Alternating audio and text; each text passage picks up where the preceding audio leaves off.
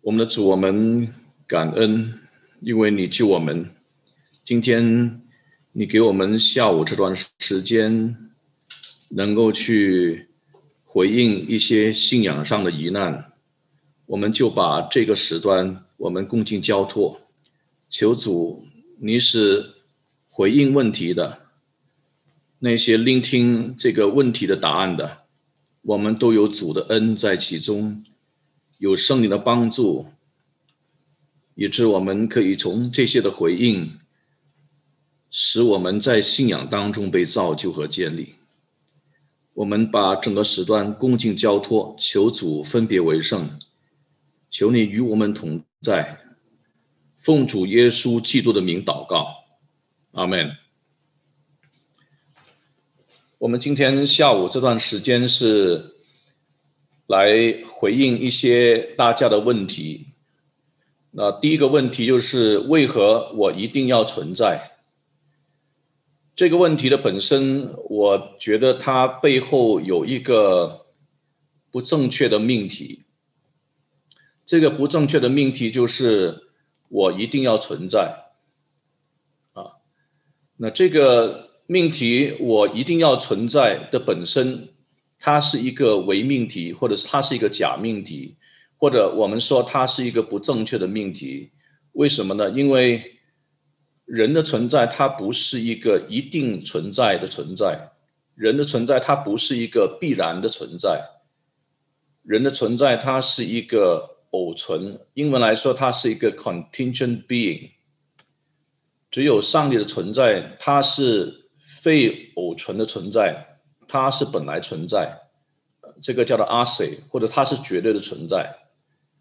但是如果从另外一个角度来看这个问题，我不知道发问问题的这个朋友，他是不是感到自己这个存在没有意义呢？或者他自己感到不甘愿自己的存在，他的存在感到很困难、很郁闷啊，感到没有意义啊？如果是这样的一个理解的话，我盼望这位朋友可以好好去思考你跟上帝之间的关系。你问这个问题的本身就是表明说，我们是需要回到上帝的面前，好好找到我们人生的意义。你是有一个有意义的存在，所以你发了这个问题。也许你找不到意义，但是找意义是要回到意义的源头，就是这位上帝。所以盼望上帝开恩给你，赐给你恩惠，呃，任性耶稣基督，透过相信耶稣基督，回到上帝的面前，你做人就有意义，你感到你的存在是完全有意义。这个是第一个问题，我稍微这样的回忆回答。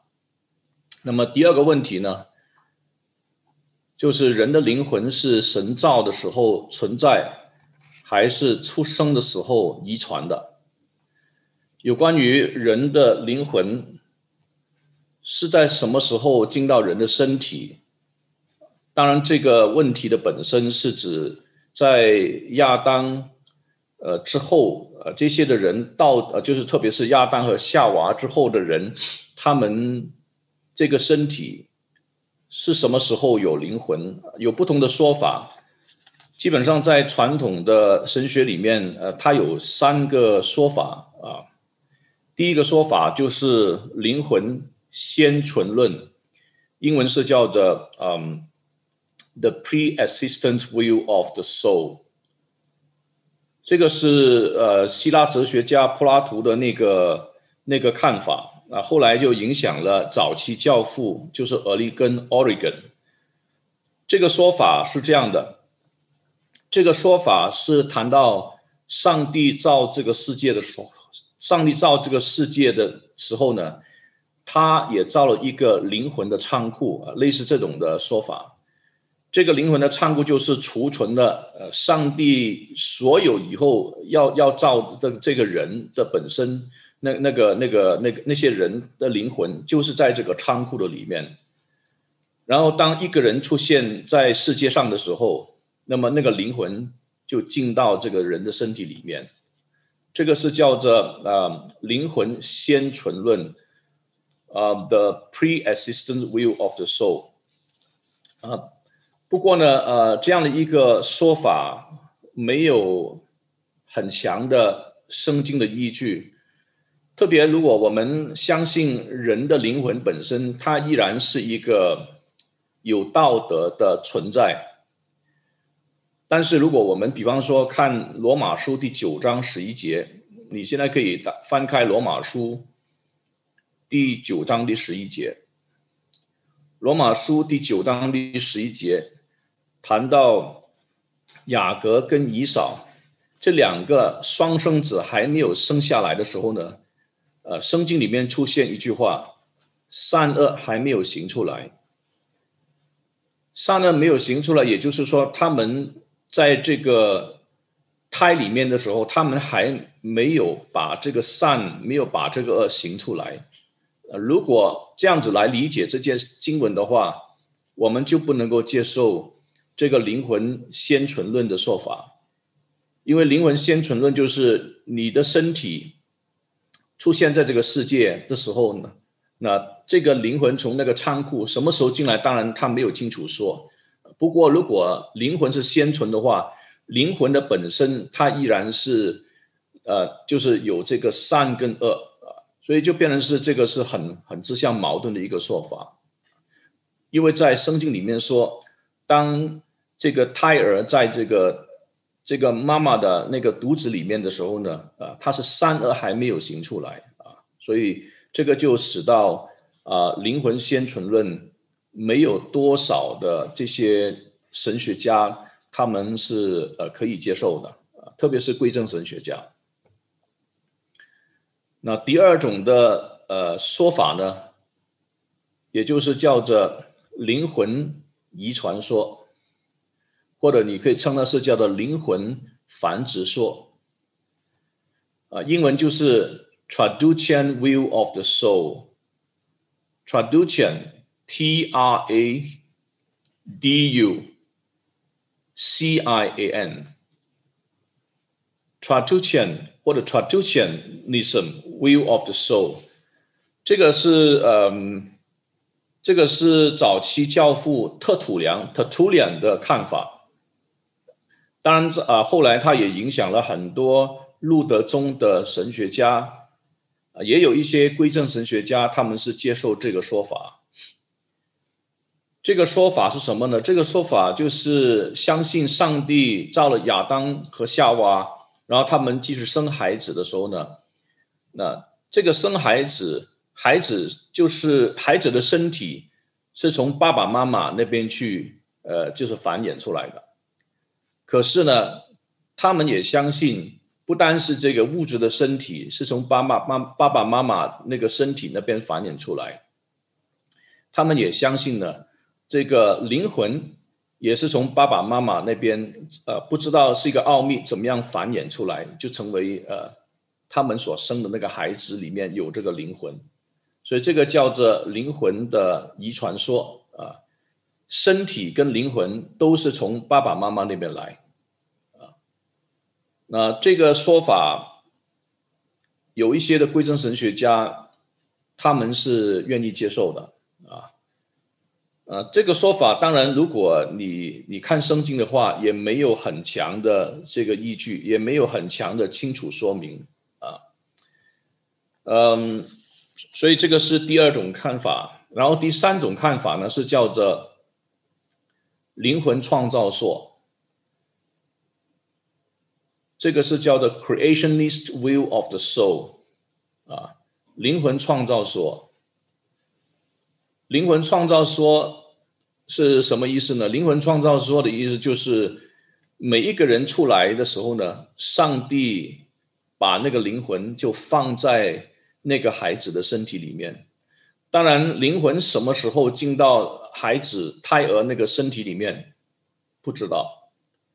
啊，不过呢，这种的说法就是因为他们相信，嗯，上帝他是创造主，无论是这个身体跟灵魂，都是上帝用一个非常奥秘性的这样的一个作为啊，那么就是呃呃，怎么说呢？就是把把孩子生下来。当然，孩子物质的身体，上帝是透过父母亲这个方式，呃，把它形成。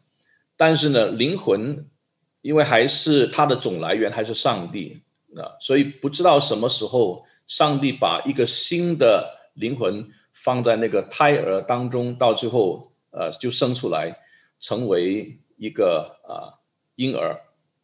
那这个说法是，呃，加文他是接受的，呃，加文的立场，John Calvin 的立场是这个。然后在呃中古世纪有另外一个神学家是叫做 Francis Turretin，T U R R E T I N，他也是相当著名的一个归正神学家，啊，Francis Turretin 他也是相信的。呃，不过呃这个说法有没有很强很强的圣经根据呢？嗯。也没有啊，也没有。呃，奥古斯丁呃，就是 Saint Augustine，他的他的立场是什么呢？他的立场是向两个说法，是抱着一个开放的态度。一个就是刚才提到的灵魂遗传论这这个说法，Traducianism，他是抱着开放的态度。那。后面的第三个这个灵魂创造说，他也是抱着开放的态度，只是他没有没有那个最后的答案。所以呃，弟兄姊妹，我们谈到这里的时候，我要让你知道，灵魂什么时候进到那个胎儿，在神学界里面是没有一致的说法。那么允许有第四种，就是它保持是一个 mystery，它是一个奥秘。啊所以这个，我我我盼望大家能够理解理解这一点。现在请大家呃翻开这个《传道书》第十一章第五节，我用新一本的这个版本念给大家听。《传道书》第十一章第五节，《传道书》第十一章第五节，这里说：“你不晓得风的路向。”不知道骨头如何在孕妇胎中形成，照样创造万物之神的作为，你也不得而知。包括灵魂跟胎儿的物质身体是怎么形成？嗯，我的立场是是一个奥秘。呃，另外一处的圣经就是《生命记》第二十九章第二十九节啊。生命记二十九章第二十九节，那里提到这个隐秘的事是属耶和华啊，显明的事是属我们和我们的子孙，隐藏的事这个是属于隐上帝隐藏的旨意，他保留这个主权，在我们今生也许没有让我们很清楚的知道答案，甚至在永恒，它也不一定。会让我们知道答案，但是《生命记》二十九章二十九节这里很清楚说明什么呢？明显的是是属于我们和我们的子孙。这个明显的是就是指他已经启示的圣经、旧约圣经和新约圣经，我们尽一切所能，要好好的学习，要好好的去遵守，要好好的明白啊。这个是从呃《生命记》这段经文。我们可以看得见的。第三个问题，全然败坏人依然有行善的动机，为什么？那我相信大家都知道，在呃贵正神学里面 有谈到这个加文主义的五要点，五要点里面第一个就是人性里面它是全然败坏，或者叫做全然堕落 （total depravity）。啊，不过呢，这个首这个我们称它是叫做人人性的那个全然败败坏呢，不是表示说人的理性因为败坏就失去，啊，不是表示说人的感情因为败坏多了他就完全失去感情，完全失去他的意识，所以我们要理解这个全然堕落、全然败坏，不是表示等同就是完全失去理性。完全失去感情，完全失去意志，不是这个理解。我们可以想象，呃，就是一杯水本来是清洁的水，呃，这杯的清洁的水，比方说是代表亚当和夏娃，在上帝创造他们之后，还没有犯罪之前的那个阶段，它好比这杯清洁的水。当他们多了犯罪的时候呢，就好比一地的那个墨水进入这一杯清洁的水，那么。这一地的墨水就在这一杯清洁的水里面，它就慢慢的分散。这个慢慢的分散呢，它就分布到整杯水的每一个角落，整杯水的每一个部分。这个叫做全然的堕落，全然的败坏。意思是什么呢？也就是我们的理性被罪玷污了，我们的感情被罪玷污了，我们的意志。被罪呃玷污了，所以我们整个生命被罪玷污啊。我们有没有理性？有，我们的理性是一个被罪玷污的理性。我们有没有感情？我们的感情是一个被罪玷污的感情。我们有没有决定的这个意志力？有，但是呢，我们是一个被罪所玷污的这个意志力。特别如果你看罗马书一章二十一节啊。那里保罗就很清楚谈到，这些被罪所玷污的人，他们的心思变为虚妄。他们有没有思想？有。他们有没有理性？有。但是他们的思想、他们的理性是变为虚妄。这种的呃，这种的情况就是一种，呃呃，他们认为是正常，但是其实是一种。不正常、不正常的，他就是一种反常的正常。他们认为是正常，其实是不不正常的。这个是我们可以这样子来理解。那谈到这里的时候，那我们就要说，一个已经被罪所玷污的人，为什么他还有这个行善的动机？这个行善的动机吗？啊，他还是有那个行善的动机。但是这个行善的动机的背后，你要知道，是出于上帝普遍恩典的保守。一个佛教徒，他虽然不信耶稣，他不信上帝，但是他生命里头有上帝普普遍恩惠的保守，在他身上啊有多有少，所以正因为这个恩典的保守，因为这个普遍恩典的帮助，以致他还可以。就是做一些善良善的事情，当然很可能包括他的心里面，他也不是真正要要做什么，就是他可能就是为了去帮助别人啊。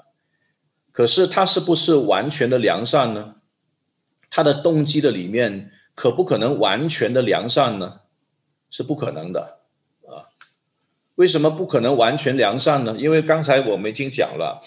呃，他的这个心思意念各方面呢，都已经是被罪所玷污的。所以保罗在罗马书第三章第九到第十二节啊，特别来到这个第十节的时候，保罗说：“就如经上所记，没有一人，连一个也没有，没有明白的，没有寻求神的。十二节都是偏离正路，一同变为无用，没有行善的，连一个也没有。”为什么呢？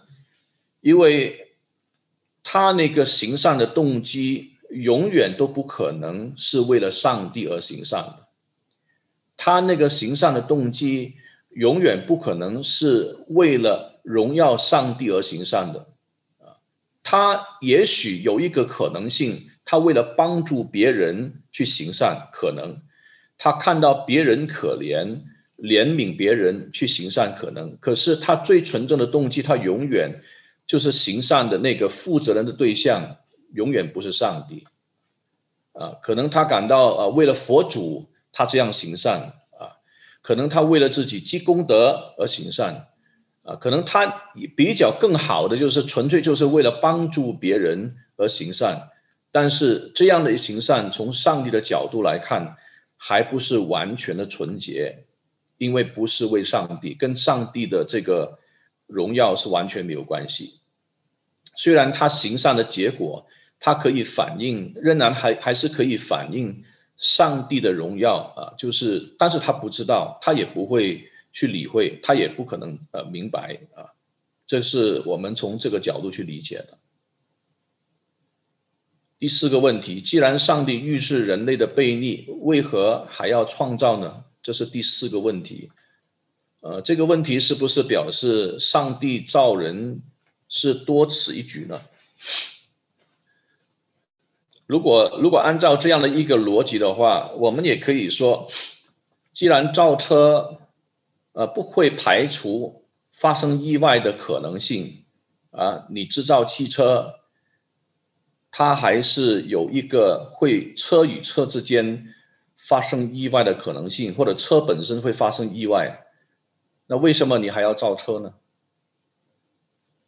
那这个回应就是要让我们明白，上帝他原初创造人的目的啊，就好像你造车的目的不是为了发生意外。你造车的目的不是为了撞车，你造这个车的目的是为了能够造就人，能够使人有一个呃非常好的一个交通工具啊，能够去呃做好的这个事情。同样道理，就是上帝造人的目的不是为了犯罪，上帝造人的目的是要人来去荣耀他，去敬拜他。啊，是为了人能够好好治理这个世界啊，那到最后呢，就是发展上帝的国啊。所以，上帝造人的目的原原本是良善的啊。可是你说，呃，那人他多了犯罪，人多了犯罪，他只是在上帝主权里面的许可，不是上帝永恒的命定。虽然人类多了犯罪，上帝已经是预知，他知道。也在他整个呃计划的大蓝图的这个许可的范围里面。不过，上帝他有他自己的智慧，就是透过主耶稣基督的救赎，透过他整个庞大的救赎计划，能够把人挽回，把整个被罪所败坏的世界挽回，到最后还是能够完成他最后要。就是最后他创造这个世界的那个目的，所以到最后还是要到这个新天新地去。上帝没有因为人犯罪，他的计划就被挫败。第五个问题：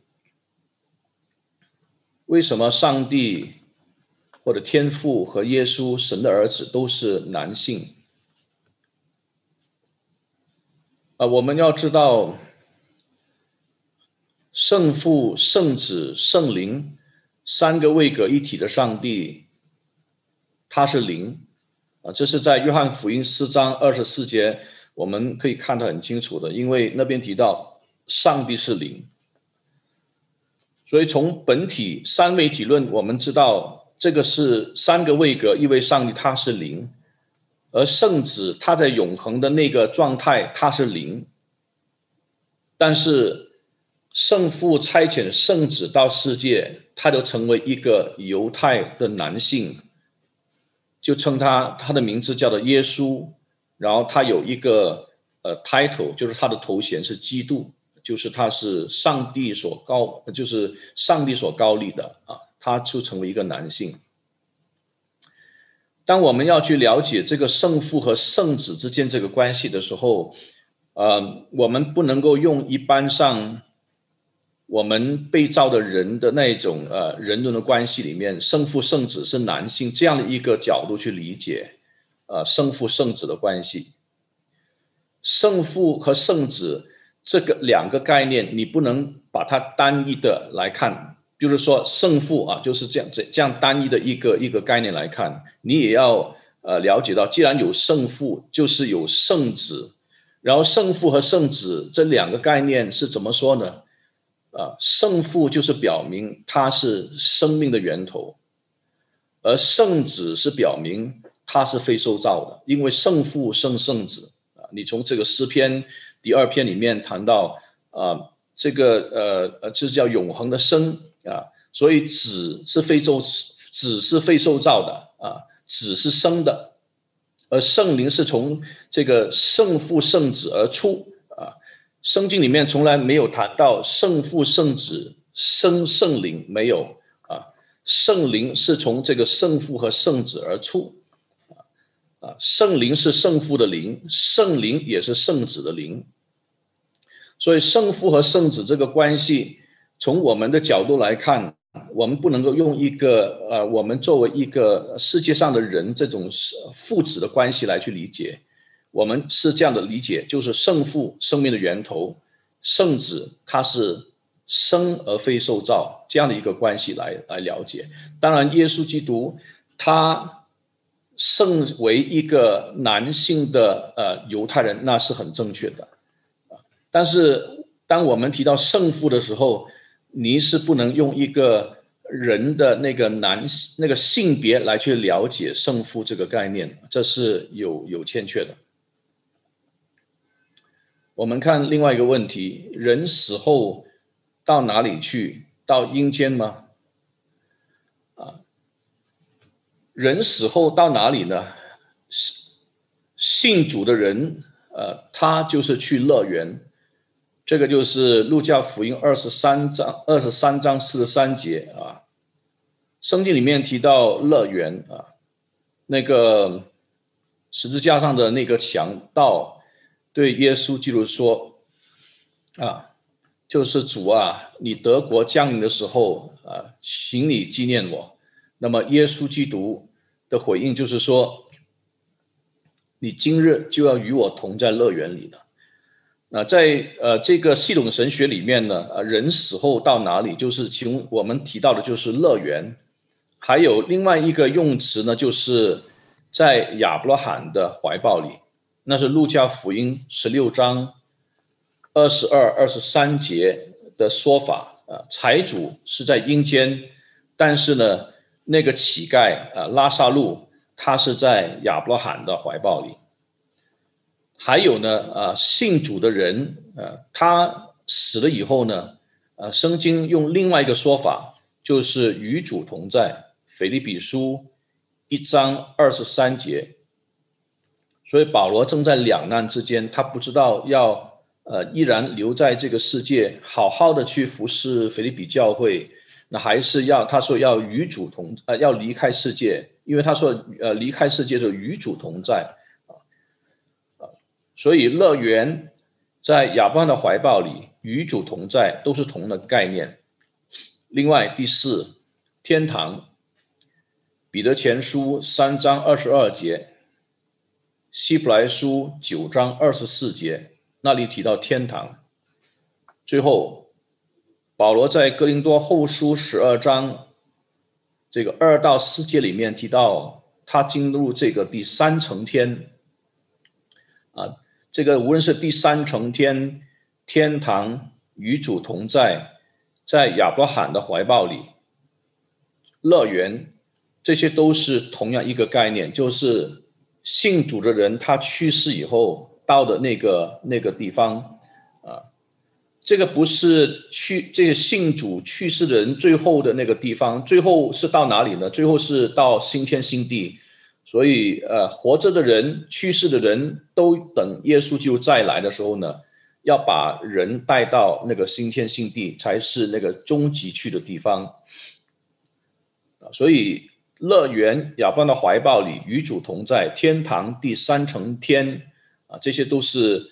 呃，一个暂时去的地方啊，这个是在神学界叫做居间阶段啊，居住的居，中间的间，居间阶段，啊，还没有到那个新天新地以前的这个阶段，啊，不信主的去哪里呢？啊，不信主的就是去阴间，这个也是一个居间的阶段，就好像那个呃不信上帝的财主一样，他是在阴间，啊，那么呃到最后。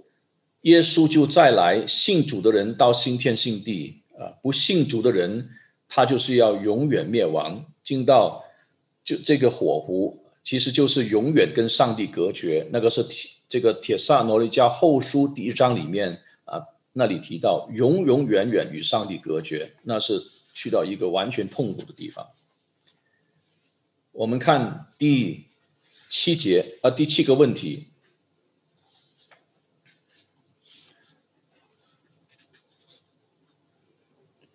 这个第七个问题是谈到恐龙存在吗？如何解释恐龙的存在？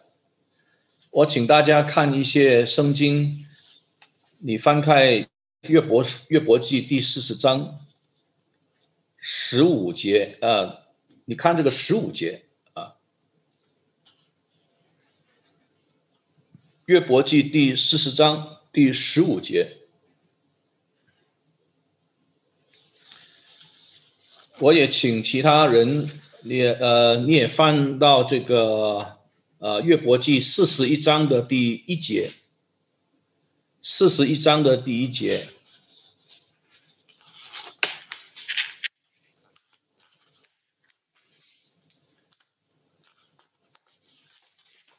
好，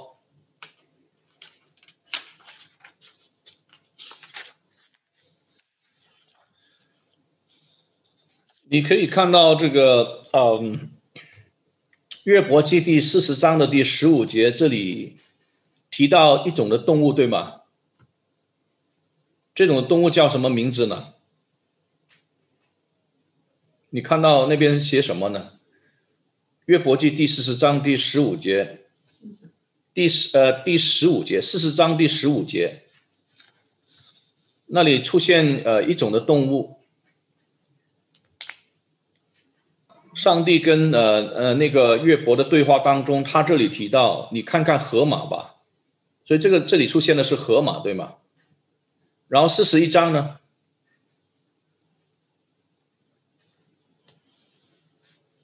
呃，没有听到声音吗？请弟兄姊妹回应一下，听到声音吗？听到，牧师听到。OK。好，呃，我请呃弟兄姊妹你回应一下，就是四十一章是提到什么动物呢？鳄鱼。对，四十章提这个河马，然后四十一章是提鳄鱼。我想请一些弟兄姊妹翻开英文圣经来看四十章的第十五节跟四十一章的第一节。河马是叫什么？河马英文叫什么？A hammer。啊，河马英文那边是叫做 behemoth，然后那个四十一章第一节呢，英文是叫什么？leviathan。leviathan 是什么来的？鳄鱼。behemoth 是什么来的？河马。河马，我们现在的英文叫什么？hippopotamus。鳄鱼叫什么？crocodile。嗯。这个广东话 “crocodile” 你知道怎么说？这个广东话 “crocodile” 就是 “cock 一 cock 就 die 了，cock 就死了，crocodile。啊，弟兄姊妹，这个呃，behemoth 还有这个 leviathan，它其实呃，中文的翻译是河马跟鳄鱼，这个是有待商榷。它其实是一种身体很庞大的动物，不知道是什么动物，身体非常非常的庞大的动物，不能确定是什么动物。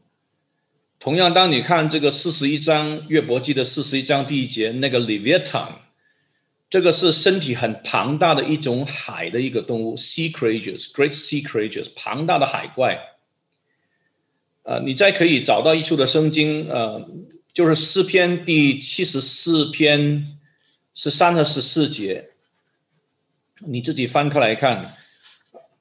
我这里稍微念一下：你曾用你的大能分开大海，把海中怪兽的头都打碎了，你砸碎了 Leviathan 啊，所以这个里贝坦就是海怪，在约伯记被翻译成鳄鱼的头。把它给住在旷野的人做食物，所以在圣经里面，呃，他是有提到这些身体庞大的动物，但是不知道是什么。呃，另外一处你自己可以再自己翻了啊，以下是五十一章第九节。所以，嗯，我们有理由相信。恐龙的存在，你你自己也可以看到很多有关于一些恐龙骨头的残骸、一些的化石等等等等，在这个网上，在 YouTube 啊，有太多的这这这种的呃恐龙它的那个呃骨头的化石，虽然它不是整整全的骨头，所以今天你到博物馆里面去看，呃，无论是美国，无论是这个欧洲啊，呃，你看那些整个那个恐龙的那个骨头所撑起的那个骨架啊，都是这些呃科学家或者这些的古生物学家呃他们的一种想象，呃，到底。呃，以前这种动物是不是这种形象？没有人有办法能够了解啊。我最近看了一个 video，是他说好像在二零一九年有一个比较完整的一个恐龙的骨骸，呃，能被挖掘，就是在在法国的。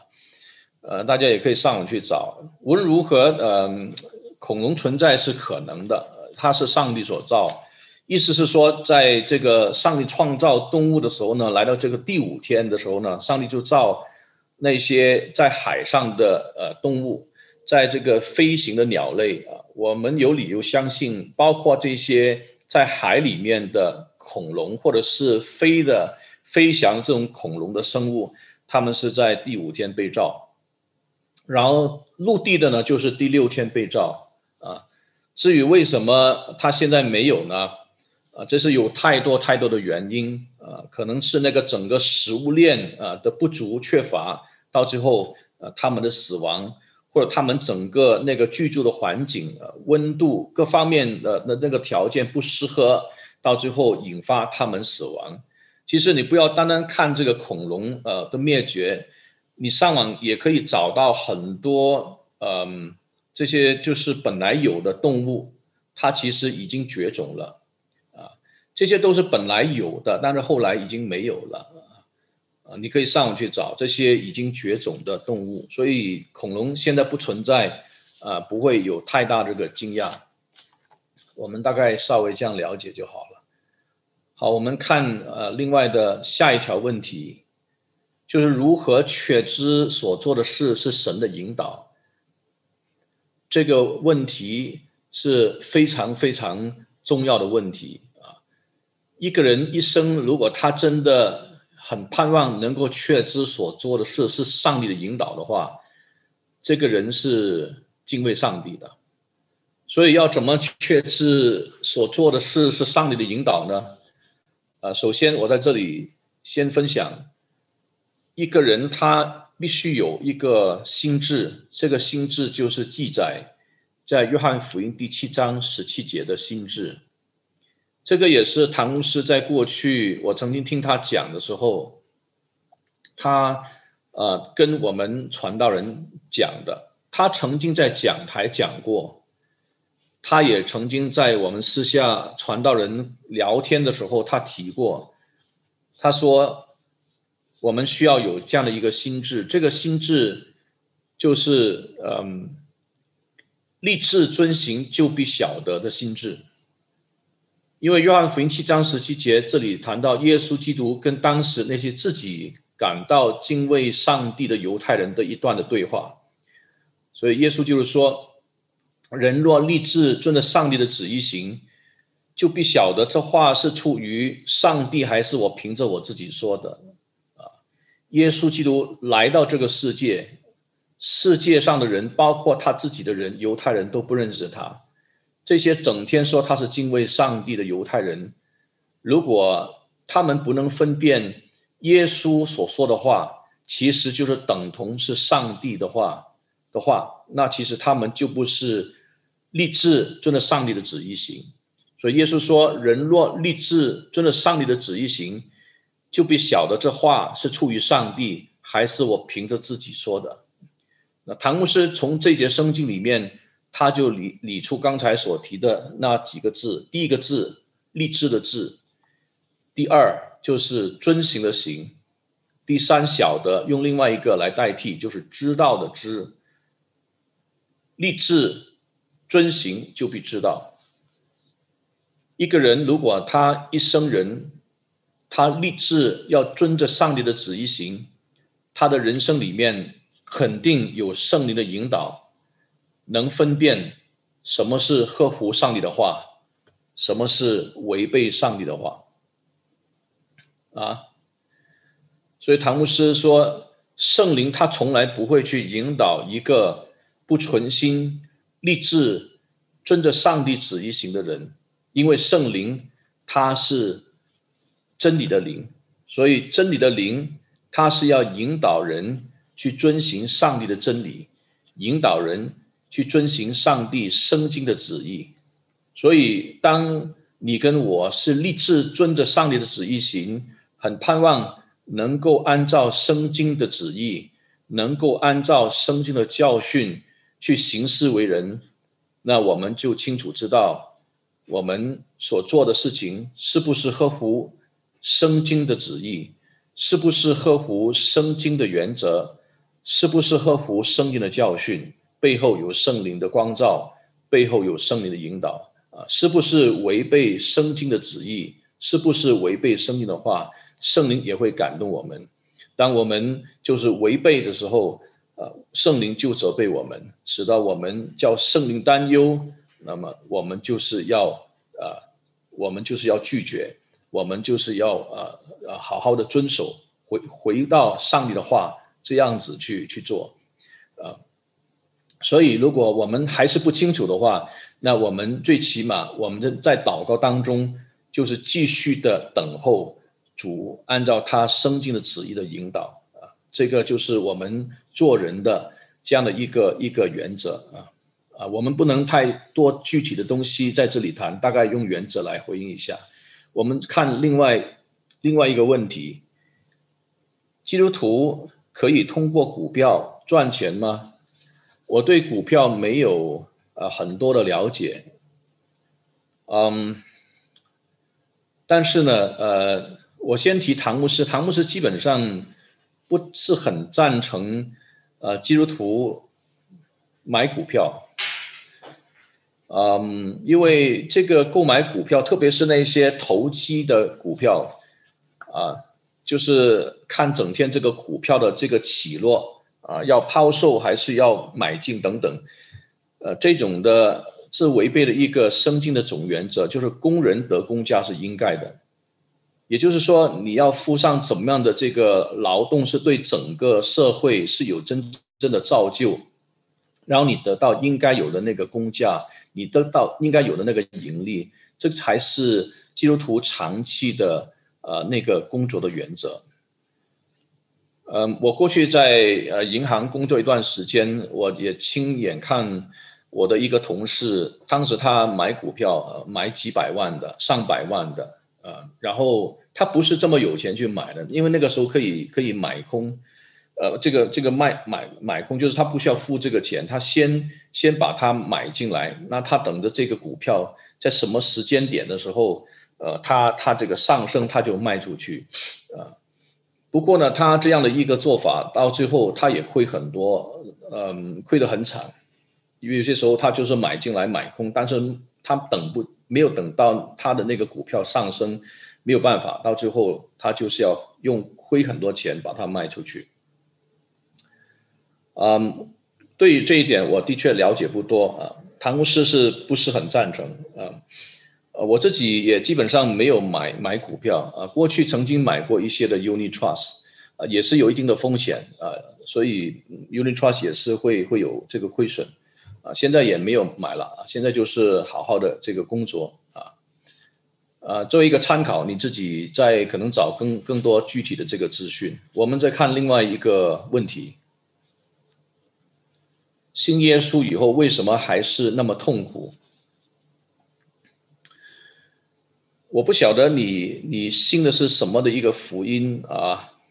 首先你要清楚，你所信的是不是呃圣经所所清楚给我们看见十字架的福音。还是你信的那种福音是成功神学的福音啊？信耶稣就是健康，信耶稣是顺利，信耶稣平安，信耶稣就发财，呃，信耶稣就病得医治，啊，信耶稣没有什么苦难啊，等等啊，这个不是呃，耶稣基督在圣经里面让我们看见的福音。我请大家翻到彼得前书第四章。请大家看这个《彼得前书》第四章的第一节和第二节。然后我们看十二到十九节，彼得前书第四章的第一节，这里说：“基督既在肉身受苦，你们也当将这样的心智作为兵器，因为在肉身受过苦的，就已经与罪断绝了。”什么意思呢？意思是说，真正信耶稣的人，既然耶稣基督他曾经在肉身受苦，他也是为我们的罪受苦，到最后死在十字架上。我们信耶稣的人，我们也应当将受苦的心智当做是一个兵器，也就是当我们面对嗯要顺从耶稣、要顺从圣经原则、要顺从上帝，还是要顺从这个世界的看法、做法、价值观和世界观的时候，我们到底是选择妥协，还是要反抗？如果我们不因为呃，顺从耶稣，而宁可面对亏损，宁可受苦，宁可受逼迫啊，宁可受社社会人士的这个攻击、羞辱的话，这个就是表示说，我们是一个跟罪断绝的。什么意思呢？这表示说，我们是真正重生得救的啊。所以从今以后呢，我们就可以不从人的情欲，只从神的旨意了。然后，如果你看这个十二到第十九节的时候，呃，那这段的圣经里面就提到说，我们中间不可有人因为杀人、偷窃、作恶、好管闲事而受苦。意思是说，我们受苦不是因为犯罪而受苦，我们因为是遵守上帝的旨意，为了基督的名受辱骂而受苦，这样呢是有福的。荣耀的圣灵与我们同在。啊所以耶稣他自己在马太福音第十章二十四到二十五节，他也提过，他说：“学生不能告过先生，仆人不能高过主人。学生和先生一样，仆人和主人一样，也就罢了。人既骂家主是别西卜，何况他的家人呢？”这两节圣经，它主要是提到，既然耶稣基督他作为主，他受辱骂啊，骂他是。这个呃，因着这个奉别西卜就是鬼王来赶鬼的话，何况是这些跟从耶稣的门徒呢？所以主既然受苦，我们当然呃，因为相信主，我们也会受苦。只是我们知道，因着相信耶稣基督，因着顺服基督的教训而受苦，这是有福的。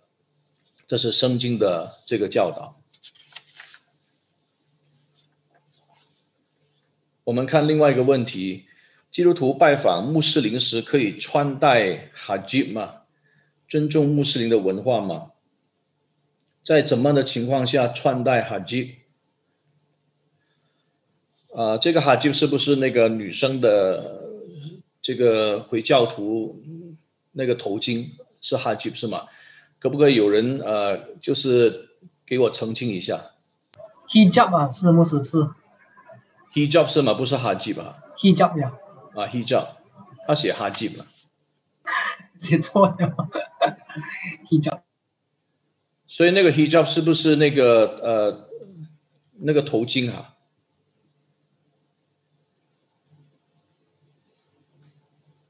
？hijab 是不是头巾啊？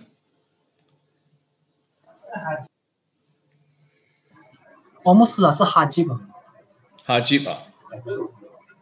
OK，好像两个都可以。Hijab 是头巾，对，Hijab 是头巾。哦，Hijab 是头。嗯，呃，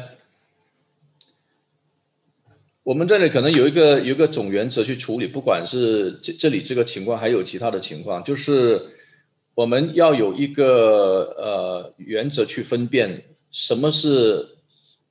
非宗教的文化传统，什么是宗教的文化传统？传统，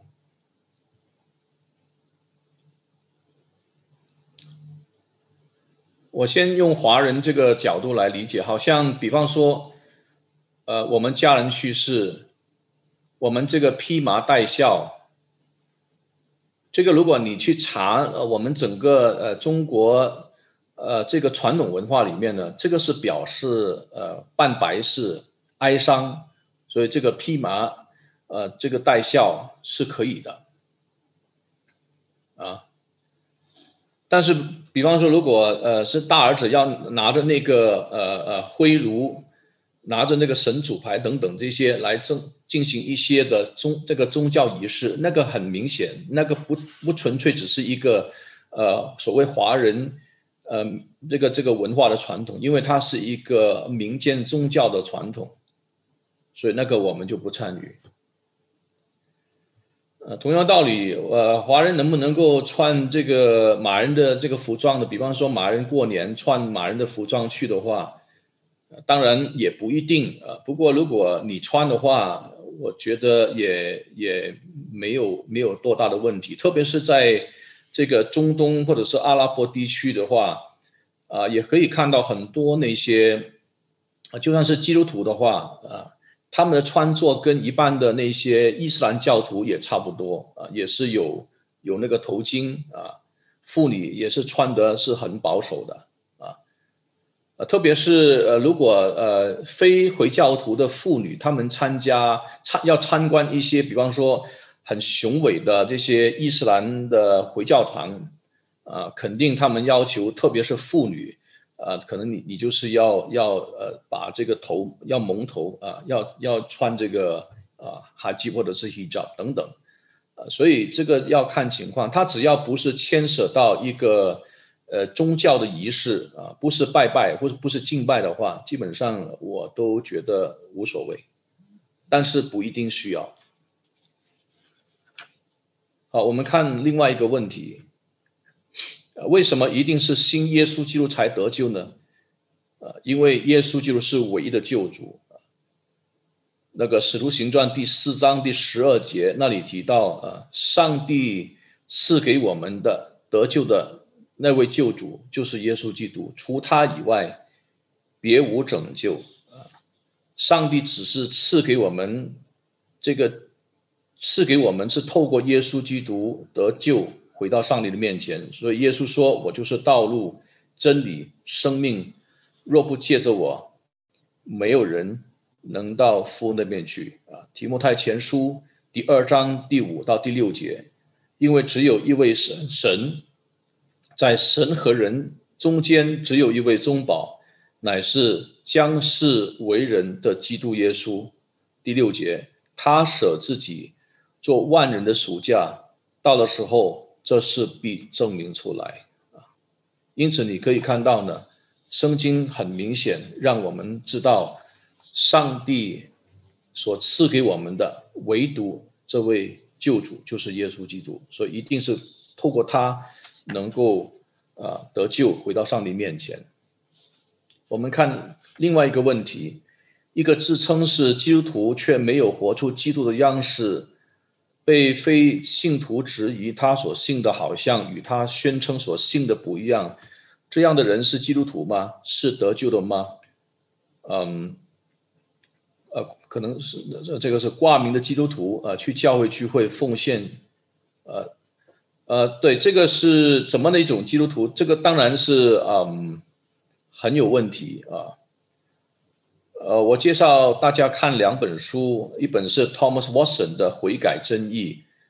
呃，你看，呃，Thomas Watson 这个清教徒写的《悔改真义》里面，他就提到，真正重生得救的基督徒，他是有怎么悔改的表现。呃，另外一本书是，嗯，第九标志的 Nine Marks 的 Mike McKinley，M C K I N L E Y。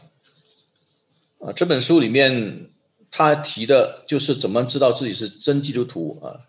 这本书的名字叫做《我真是基督徒吗？》啊，我真是基督徒吗？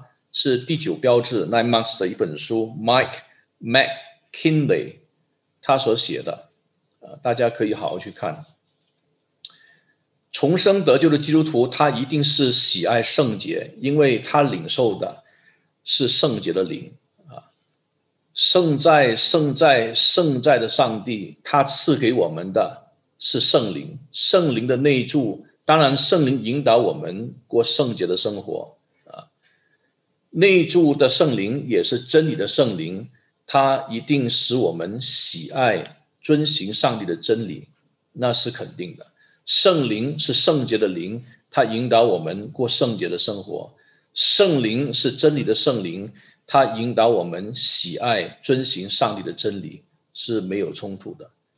相反的，一个假的挂名的基督徒，就算他是固定去礼拜堂聚会，固定的奉献金钱，那固定的参与教会的活动，甚至所谓固定的，好像表面看来，呃，做一些慈善的工工作，或者是参与这个所谓传福音的工作，但是他是假的，他不是真的。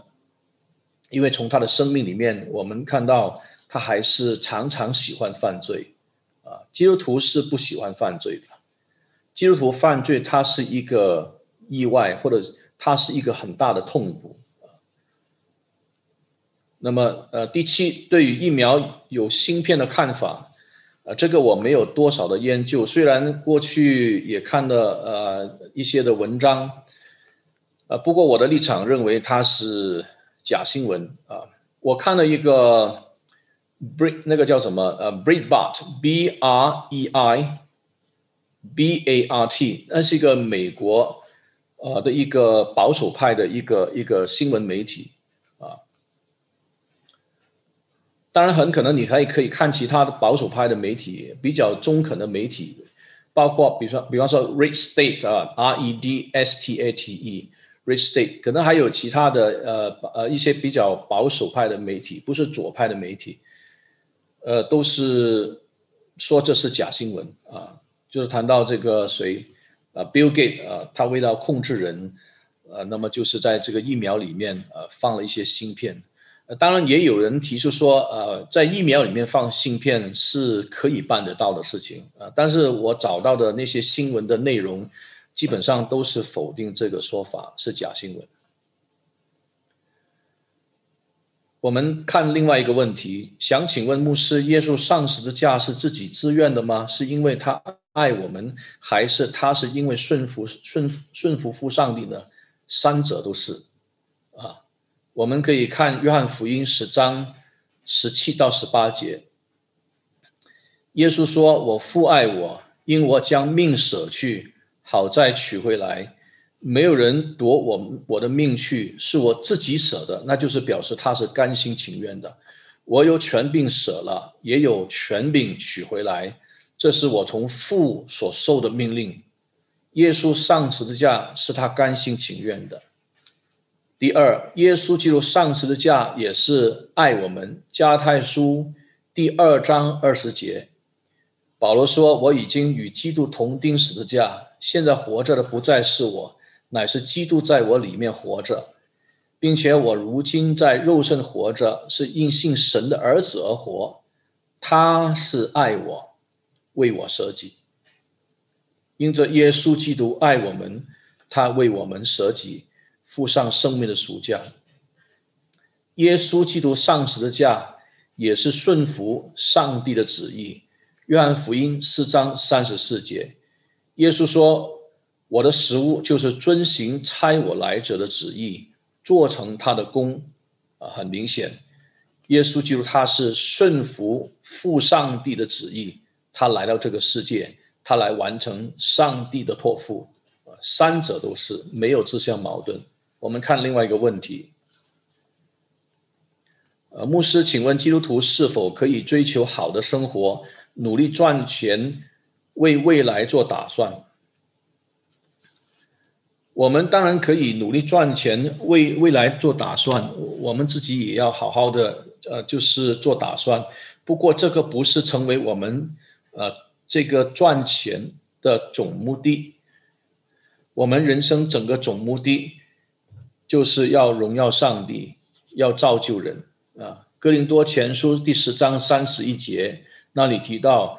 或吃或喝，无论做什么，都是为荣耀上帝而行。啊，哥林多后书第五章是四十五节，那里提到，原来基督的爱激励我们，因我们想一人既替众人死，众人就都死了，并且他替众人死，是叫那些活着的人不再为自己活，乃为替他们死而复活的主活，这一生为荣耀神而活，这一生为主而活。所以，卫士约翰他说，基督徒要好好为上帝赚钱，这是第一样。但是第二样，他说，基督徒也应该好好为上帝储蓄钱。然后第三，他说，基督徒应当好好为上帝来用钱。所以，我们整个人生的目的，啊，不是纯粹为了赚钱之后呢，要自己呃好好的享受，呃，要过这个好的生活，这个不是我们人生的最崇高的目的，最终的目的。我们赚钱，那以后我们可以呃能够享受好生活吗？当然可以。呃，赚钱以后，我们能不能够买一些好的东西来享受？当然可以，没有问题。但是那个不是我们人生最高的目的。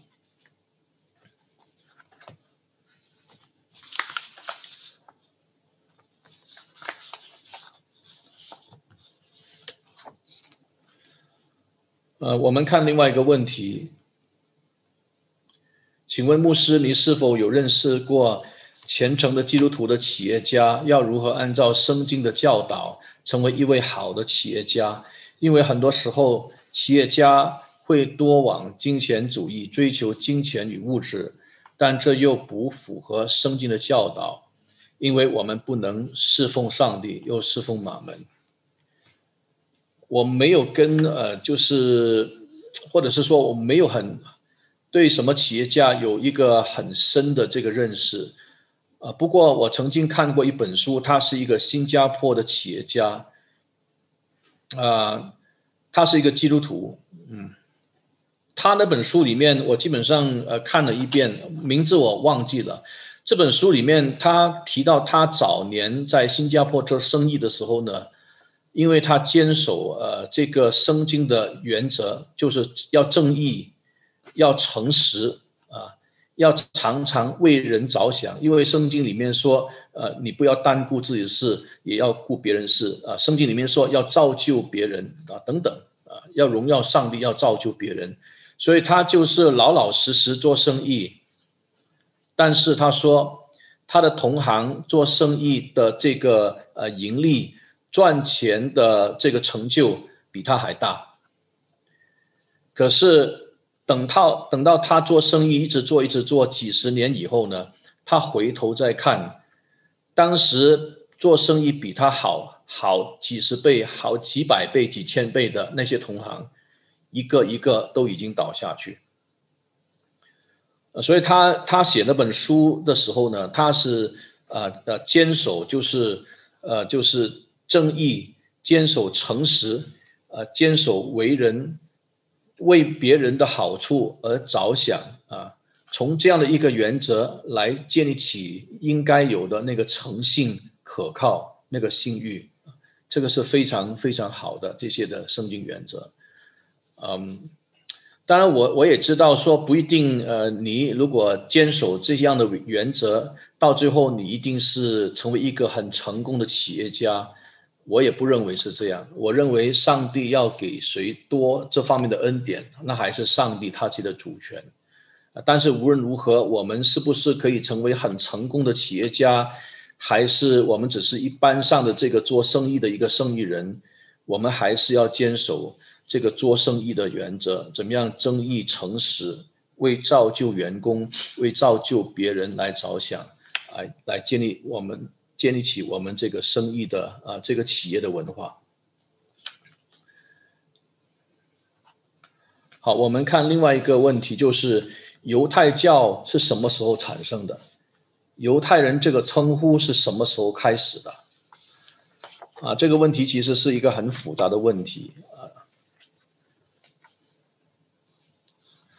首先，我们谈一谈呃，犹太人这个用语是什么时候开始的？这是一个很复杂的问题，因为有不同不同的说法，真的不同。嗯，我先请大家翻开这个《列王记下》十六章第六节，请你翻《圣经》《列王记下》第十六章第六节。列王记下第十六章第六节，我读给大家听。当时亚兰王利逊收回，这个是什么？以拉他归于亚兰，将犹大人从以拉他赶出去。你注意那个将犹大人，那个就是亚胡利，那个希伯来文是亚胡利。亚胡利，如果你翻成这个这个呃呃英文的话，就是 Jew。啊，就是犹太人，或者呃，就是英文把它翻成是 Man of Judah，不过他那个希伯来文就是雅胡利，就是犹太人的意思。换句话说，你在圣经这个记载里面，他是第一次出出现这个雅胡利犹太人这个用语。啊，在这个时期很明显的，我们可以看到，就是一个呃住在犹大。他是属于犹大国的一个人啊啊，犹大国国这个国家犹大国里面的一个人啊，他是从犹大国出来的一个人啊，就是称他是雅胡利。可是呢，呃，这个用语慢慢的延伸，你也知道，到最后犹大国他在主前五百八十六年被巴比伦所毁灭，耶路撒冷的圣殿被毁灭。呃，犹太人大量的被掳到巴比伦，后来呃，在这个大概可能是主主前五百三十九年的时候，巴比伦又被这个波斯王帝国所毁灭。嗯，然后慢慢到了这个呃波斯帝国的时候，我们就看到什么呢？我们就看到呃这个波斯帝国呃就是给犹太人更多的这个方便。但是呢，在那个时期，你看到，呃，慢慢这个犹太人这个用语就是更多的出现，请大家翻到这个以斯帖记第二章第五节，以斯帖记第二章的第五节，以斯帖记的第二章的第五节，这里提到苏山城有一个犹大人。名叫莫迪改，是便雅悯人祭祀的曾孙，是梅的孙子，雅尔的儿子。这里说苏三城有一个犹大人，他也是雅胡利，也就是苏三城有一个犹太人，他的名字是莫迪改，他是属于。呃，便雅敏支派也不是呃属于这个犹大支派那个时候你也不能够说他是嗯，他是属于犹大国度里面的一个人，嗯，因为那个时候已经是被掳，呃，好经过好多年以后，在这个呃呃波斯帝国的统治之下啊，那么当然他们比较呃给犹太人有方便，有一些呃美好的这些政策。但是你可以看到呢，当时这个嗯，犹太人已经是把它定位成是一个民族啊，一个民族啊，所以从那个刚才我们读第一段的圣经里面谈到，那个犹太人是指他是来自犹大国啊啊，或者是他来自犹大支派啊，都都可能可以这样的一个理解。到最后来到贝鲁以后，来到这个波斯帝国统治期间。它就是指向一个民族，不管你是哪一个支派来的，都是称为是什么呢？犹太人或者是犹大人。啊，从这个以斯帖记第二章第五节里面可以看得见。那还有尼西米记也也是我们不读，但是呢，尼西米记里面其实啊多处出现了这个雅胡利这个用语啊。同样，这个雅胡利的用语啊，它不是说它是从犹大国出来的。他也不是说他是犹大支派出来的，他就是一个被掳以后，这个民族啊，就是这个被掳民的民族以色列民，当时已经比比较多称他们是犹太人，啊，不过这个过程是很复杂，因为后来又有呃呃重新提到以色列人，所以犹太人跟以色列人这个用语是一直翻翻呃翻来覆去这个这个使用。来到耶稣基督的年代的时候，基本上就称这些以色列的人就是犹太人，而犹太教当然就是以色列人他所信奉的宗教。呃，他们信奉的只有一位上帝啊，他们不接受耶稣基督是啊上帝，因为他们是只相信一个位格的上帝，他们是不相信三个位格的上帝，三位体的上帝，他们是全盘否定。呃，他们的聚会的地方是叫做会堂，那么他们的圣经是叫做塔纳，啊，塔纳里面就是有 Torah，就是这个叫做律法书，塔纳里面有这个叫做 Neviim 啊，叫做先知书，塔纳里面有这个 Keduvim 是叫做圣卷，所以他他的这个呃犹太人的。这个希伯来圣经虽然它跟呃基督徒的旧约，嗯的那个书卷是相同，可是啊那个称呼它有点不一样，然后它的分法也也不一样，啊不过就是他把把它这个这个圣经呢希伯来圣经呢，他他就把它分成是律法书、先知书和圣卷，呃律法书当然就是五卷啊，先知书是八卷，这个圣卷是十一卷，全部是二十四卷。然后，嗯，他们当然认定犹太教的呃创办人就是亚伯拉罕。他们认为最伟大的先知是摩西，因为摩西在西乃山领受律法，传承给犹太人。当然，在这个圣殿，呃，这个这个被毁以后，无论是第一所圣殿、第二所圣殿被毁以后，他们整个敬拜的中心就是啊。这个会堂，然后他们不单是相信呃旧约圣经，呃，他们称为是叫做坦纳希伯来圣经，啊，他们也接受这个叫做啊塔木 T A L M U D，塔木塔木里面它是包含这个 mishna M I S H N A H 啊，塔木里面塔尔木里面它包含的 Mishnah。啊，米斯纳到底是什么呢？米斯纳就是，嗯，他们这个口头的传口头传统的律法。你知道，这个犹太教里面，他们不单是相信，呃，旧约圣经是上帝的话或者上帝的律法，他们也相信了，在整个呃呃犹太的历史的里面，有有一些是叫做口头传统的律法。啊，是口头的一个一个呃律法，是一代一代这样传下来的，所以这个是成为呃希伯来圣经的一个补充啊 mishna。那塔木里面有 mishna 还有塔木里面也有这个叫的 Gemara，Gemara 就是 G E M A R A 啊 mishna 是口头传统律法。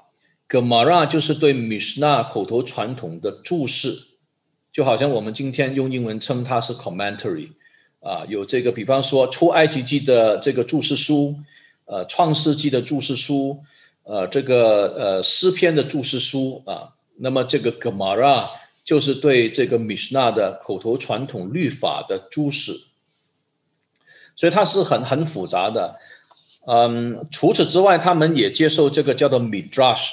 啊，这个我我你你自己去找资料了啊，呃，midrash m i d r a s h midrash。总而言之呢，呃，他们是他们是除了这个希伯来圣经之呃这个希伯来圣经塔纳之外，他们还有一些口头传统的律法，呃，它的解释等等啊，形成这个讨木。嗯。